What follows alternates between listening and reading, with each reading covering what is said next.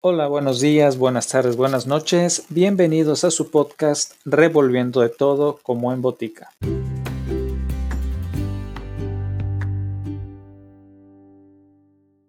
En este episodio continuamos con el manifiesto Yuna Bomber. Acompáñenme.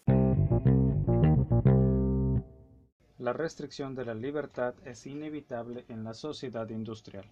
114. Como explicamos en los párrafos 65, 67, 70, 73, el hombre moderno está encadenado por la red de normas y regulaciones, y su condena depende de las acciones de personas remotas a ellos en cuyas decisiones no pueden influir. Esto no es accidental o el resultado de las arbitrariedades de arrogantes burócratas. Es necesario e inevitable en cualquier sociedad tecnológicamente avanzada. El sistema con objeto de funcionar tiene que regular el comportamiento humano de cerca. En el trabajo, la gente tiene que hacer lo que le digan que haga. De otra manera, la producción sería arrojada al caos. Las burocracias tienen que estar organizadas de acuerdo con reglas rígidas. El permitir algún ingenio personal sustancial a los burócratas de nivel bajo desorganizaría el sistema y llevaría a cargos de injusticia debido a las diferencias en la manera individual en que ejercerían su ingenio. Es verdad que algunas restricciones de nuestra libertad se podrían eliminar, pero hablando en general, la regulación de nuestras vidas por parte de grandes organizaciones es necesaria para el funcionamiento de la sociedad tecnológico-industrial. El resultado es un sentimiento de impotencia por parte de la persona media, pues sin embargo que las regulaciones formales tienden a ser reemplazadas por herramientas psicológicas que nos hagan querer hacer lo que el sistema requiere de nosotros, propaganda, técnicas educacionales, programas de salud mental, etc. 115. El sistema tiene que forzar a la gente a comportarse de maneras que son crecientemente remotas al modelo natural de comportamiento humano. Por ejemplo, el sistema necesita científicos, matemáticos e ingenieros. No puede funcionar sin ellos. Se presiona mucho a los niños para sobresalir en estos campos.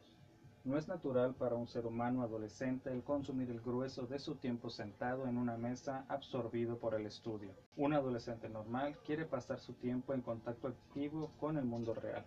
Entre la gente primitiva, las cosas para lo que eran entrenados estaban en armonía con los impulsos humanos naturales. Entre los indios americanos, por ejemplo, los chicos eran entrenados en ejercicios activos al aire libre, simplemente la clase de cosas que les gusta hacer. Pero en nuestra sociedad, los niños son empujados a estudiar materias técnicas que la mayoría hacen refunfuñando. 116.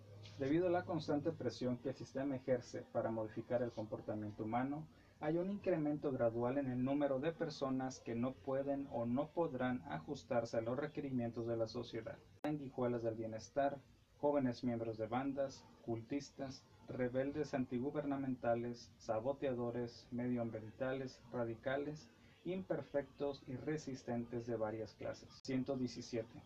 En cualquier sociedad tecnológicamente avanzada, la suerte de las personas depende de decisiones que ellas no pueden influir personalmente en ninguna en gran extensión. Una sociedad tecnológica no se puede romper en comunidades pequeñas y autónomas, porque la producción depende de la cooperación de un gran número de personas y máquinas. Dicha sociedad tiene que estar altamente organizada y las decisiones tienen que hacerse para afectar a un gran número de gente. Cuando una decisión afecta, digamos, a un millón de personas, entonces cada una de las personas tiene como media solo una millonésima parte en tomar la decisión.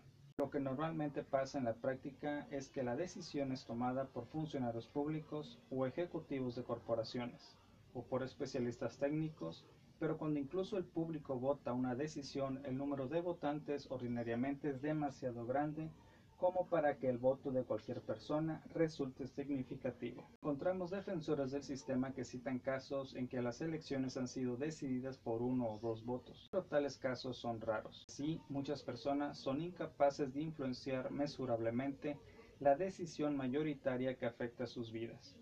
No hay manera concebible de remediar esto en una sociedad tecnológicamente avanzada. El sistema trata de solventar este problema mediante el uso de propaganda para hacer a las personas querer las decisiones que han sido hechas para ellas, pero incluso si esta solución fuera completamente exitosa, haciendo a la gente sentirse mejor, sería vejatoria. 118. Los conservadores y algunos otros abogan por una mayor autonomía local. Una vez las comunidades locales tuvieron autonomía, pero fueron cada vez menos posible porque se hicieron más complicadas y dependientes del sistema de gran escala como servicios públicos, redes de ordenadores, sistemas de autopistas, medios de comunicación en masas y el sistema de salud moderno. También opera en contra de la autonomía el hecho de que la tecnología aplicada en una localidad muchas veces afecte a gente de otras comunidades lejanas. Así, los pesticidas o los productos químicos usados cerca de un rechuelo pueden contaminar los suministros de agua de cientos de millas río abajo, y el efecto invernadero afecta a todo el planeta. 119. El sistema no existe y no puede existir para satisfacer las necesidades humanas. En vez, es el comportamiento humano el que tiene que ser modificado para encajar en las necesidades del sistema. Eso no tiene nada que ver con la ideología política o social que pueda pretender guiar el sistema tecnológico. Es culpa de la tecnología porque el sistema no está guiado por la ideología, sino por las necesidades técnicas. Hoy en día, en las regiones tecnológicamente avanzadas, el hombre lleva vidas muy similares a pesar de las diferencias geográficas, religiosas o políticas. Las vidas diarias de un oficinista cristiano de un banco en Chicago, un oficinista budista en un banco de Tokio y uno comunista en Moscú son mucho más parecidas que la vida de cualquiera de ellos con un hombre que viviera hace mil años. Los parecidos son el resultado de una tecnología común. El Sprague de Camp de Asian Engineers, edición Valentine, página 17. Las vidas de los tres oficinistas de bancos no son idénticas.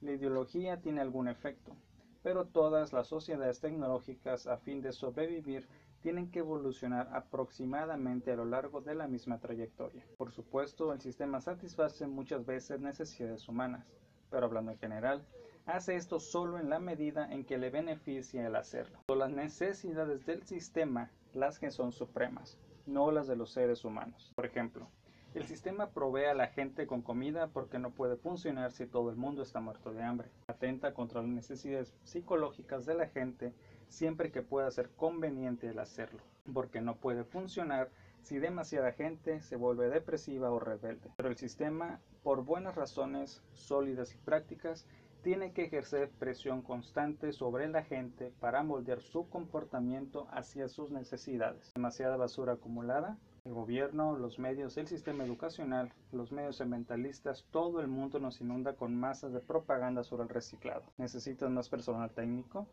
Un coro de voces exhorta a los chavales a que estudien ciencias.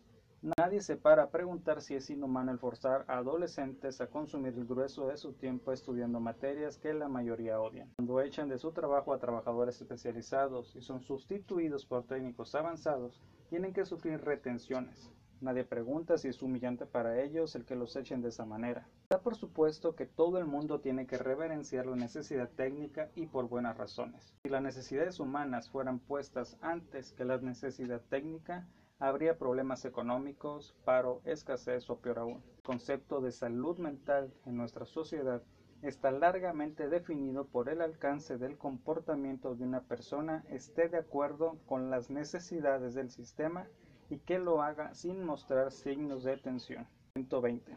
Los esfuerzos por hacer sitio a un sentimiento de proyecto de autonomía en el interior del sistema no son mejor que una broma. Por ejemplo, en una compañía, en vez de tener cada uno de sus empleados que montar solo una sección del catálogo, cada uno tiene que montar el catálogo entero. Y esto se supone que les tiene que dar en sentimiento de proyecto y realización. Algunas compañías han intentado dar a sus empleados más autonomía en su trabajo, pero por razones prácticas, esto normalmente solo puede ser hecho en una extensión muy limitada y en cualquier caso, a los empleados no se les da autonomía como para ultimar finalidades de sus esfuerzos autónomos, no pueden ir nunca directamente detrás de finalidades que seleccionan personalmente, no solo detrás de las finalidades del jefe, tales como la supervivencia y el crecimiento de la compañía. Cualquier compañía pronto saldría de los negocios si permitiera actuar a sus empleados de otro modo. De igual manera, en cualquier empresa en el interior de un sistema socialista, los trabajadores tienen que dirigir sus esfuerzos detrás de las finalidades de la empresa. De otra manera, ésta no servirá a su propósito como parte del sistema. Una vez más, Por razones puramente técnicas, no es posible para muchas personas o grupos pequeños tener mucha autonomía en la sociedad industrial. Incluso el pequeño propietario de un negocio comúnmente solo tiene una autonomía limitada. Aparte de la necesidad de las regulaciones del gobierno, está restringido por el hecho de que tiene que ajustarse dentro del sistema económico y someterse a sus requerimientos. Por ejemplo, cuando alguien desarrolla una nueva tecnología, la persona del pequeño negocio a menudo tiene que usarla tanto si quiere como si no, con objeto de seguir siendo competitivo. Eso fue todo por hoy. Gracias por acompañarme. Hasta el próximo episodio.